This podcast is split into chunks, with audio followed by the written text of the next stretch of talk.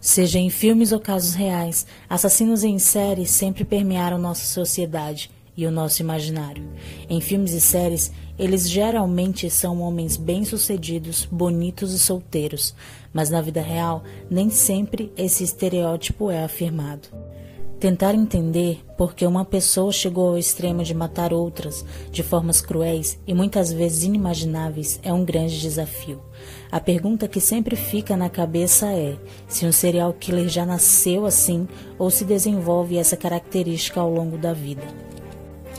Esse tipo de criminoso em série tem um perfil psicopatológico, o que quer dizer que são pessoas clinicamente perversas e com grandes distúrbios mentais.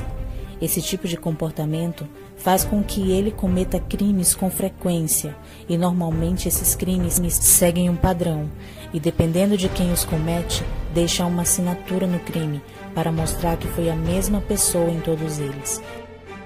E na história de hoje, o assassino BTK.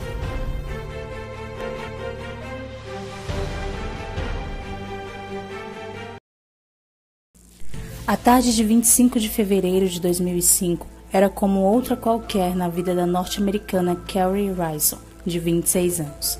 Ela havia se mudado há pouco tempo para a cidade de Detroit, estado de Michigan, nos Estados Unidos, junto com seu marido, Darian Rison. Mas os planos para aquele dia foram interrompidos quando os oficiais do FBI bateram à sua porta para contá-la que seu pai, Dennis Ryder, era ninguém menos que o assassino BTK.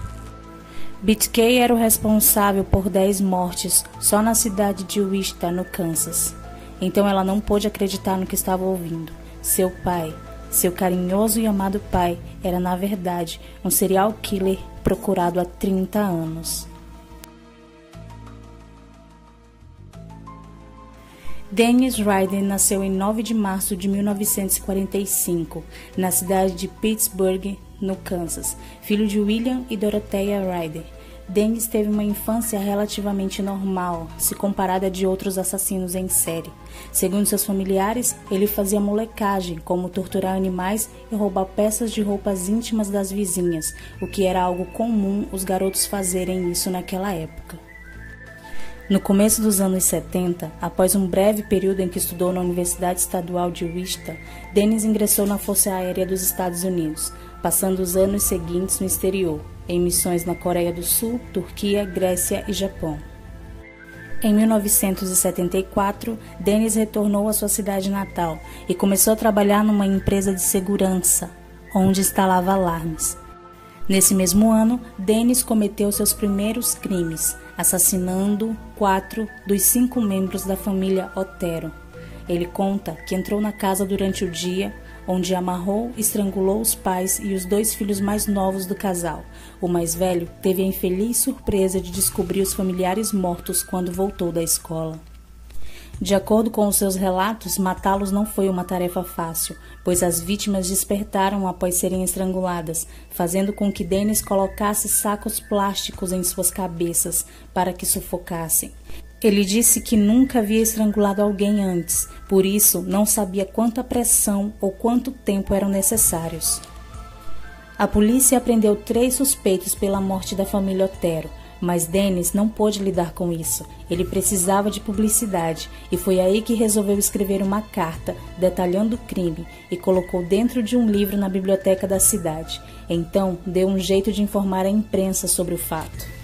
Quando os jornalistas foram investigar a dica, descobriram a carta e reportaram o ocorrido para a polícia. Começava aí a caçada pelo criminoso, que duraria 30 anos. Tempos depois, ele invadiu a casa de Catherine, determinado a matá-la.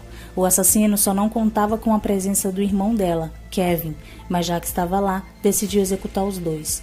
Por um golpe de sorte, Kevin sobreviveu ao ataque e conseguiu fugir, relatando o ocorrido para a polícia, que a princípio não relacionou o novo crime com o da família Otero. Em 1978, Dennis resolveu se comunicar com a mídia novamente, dessa vez enviando uma carta macabra em que confessava a autoria de sete assassinatos. Além disso, o assassino descreveu seu procedimento padrão, que consistia em amarrar, torturar e matar, formando a sigla BTK, Com essas siglas, ele assinava suas cartas. Em 1979, Dennis se formou em administração de justiça. Nessa época, ele já havia se casado e era pai de um casal de filhos.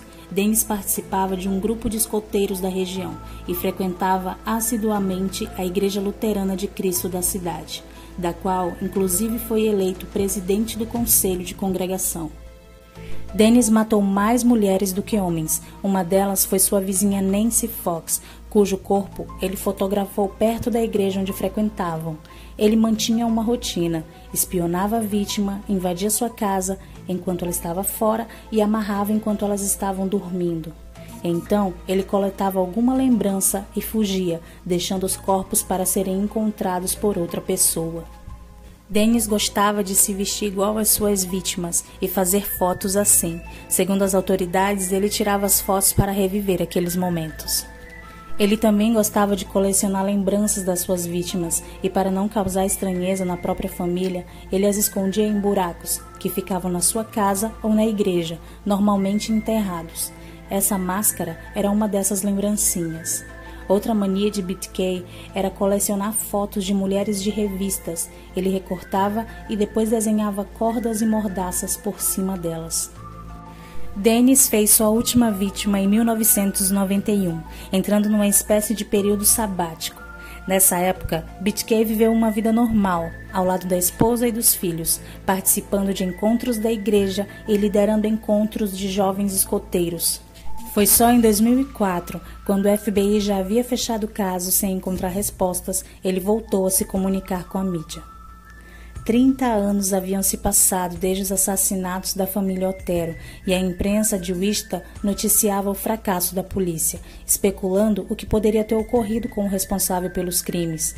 Isso porque, como já se havia observado, um serial killer não para de matar, a não ser que ele morra ou seja preso por outro crime.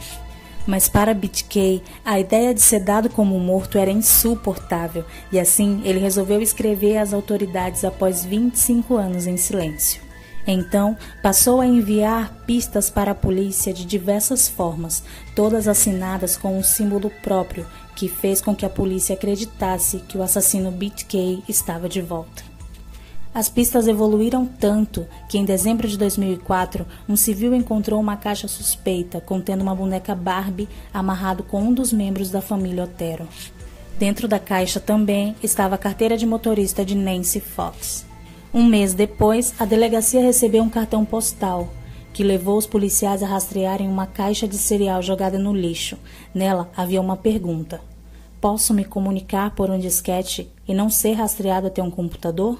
Sejam honestos. Então, a polícia assegurou ao criminoso que disquetes eram impossíveis de rastrear. Dias após essa comunicação, um envelope chegou à estação de TV, contendo um disquete roxo. O FBI então descobriu que o item foi utilizado em um computador da Igreja Luterana de Cristo e, mais que isso, descobriu que o criador das pastas de arquivo era um homem chamado Dennis. A polícia então obteve uma amostra de tecido celular da filha de Dennis e a submeteu a um teste de DNA. O material genético da jovem foi conectado ao do pai, coletado em uma das cenas de crime de BTK. Foi assim que, em fevereiro de 2005, Dennis foi parado e preso pelas autoridades enquanto estava a caminho de sua casa. O homem não resistiu à prisão e ainda disse: Vocês me pegaram. Ele passou mais de 30 horas conversando com os policiais responsáveis pelo caso, explicando detalhadamente como havia cometido cada um dos seus assassinatos. Em março de 2005, Dennis Ryder foi oficialmente acusado de 10 assassinatos. Paula Ryder se divorciou de Dennis em uma separação de emergência. O filho de Dennis se mantém fora da mídia, mas sua filha, Carrie, escreveu uma autobiografia e relatou em entrevistas que troca cartas com o pai. Dennis Ryder ainda está vivo e cumpre 10 penas consecutivas de prisão perpétua, na prisão de Eldorado, no Kansas. Então, pessoal, esse foi o vídeo sobre Dennis Ryder, um serial killer conhecido como assassino BTK nos Estados Unidos. Eu espero muito que vocês tenham gostado. Se você gostou, já deixa o like, compartilha com os amigos, se inscreve se você ainda não é inscrito e me siga nas redes sociais que vão estar aqui na descrição. Um beijo grande e até o próximo vídeo.